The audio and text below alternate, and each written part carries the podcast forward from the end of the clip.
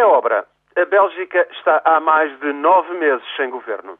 Passaram 290 dias desde as eleições legislativas de junho e não há maneira dos partidos chegarem a acordo para formar governo. Um recorde mundial. O Jornal de Bruxelas ainda garante, no entanto, que o Camboja esteve entre 2003 e 2004 um ano inteiro sem governo, mas ninguém entende como se possa comparar um rico Estado da Europa com o massacrado Camboja. De resto, as coisas vão funcionando e todos lamentam por lá que os belgas estejam conformados com a interminável crise política.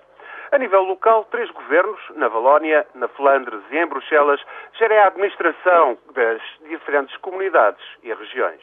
O Executivo Federal tem pouso na capital e está em gestão. Tem a seu cargo os assuntos judiciais, relações externas, defesa, segurança social e vai prosseguindo atividades de gestão corrente, com poderes cada vez mais latos à medida que a crise se arrasta.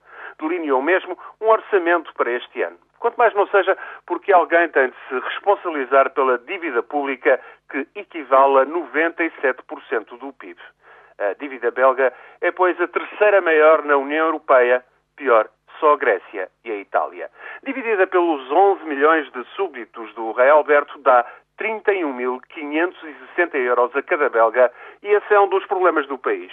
Ninguém sabe como assumir a responsabilidade pela dívida se o reino se dividir entre flamengos e francófonos, deixando ainda à deriva a minoria de língua alemã.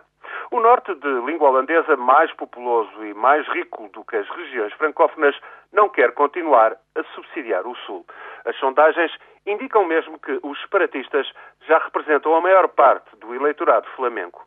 Não há, pois, qualquer solução à vista para formar uma coligação governamental face às divergências entre os partidos de cada comunidade e o fosso entre francófonos e flamengos. Realizar novas eleições, aliás, só iria agravar a situação, ao que indicam também todas as sondagens. A Bélgica está assim condenada a continuar à deriva. Tem os belgas em comum um rei, o gosto pelas batatas fritas, as cervejas e os chocolates, e neste raso país já pouco mais os une, a não ser essa coisa terrível de alguém ter de pagar a dívida acumulada.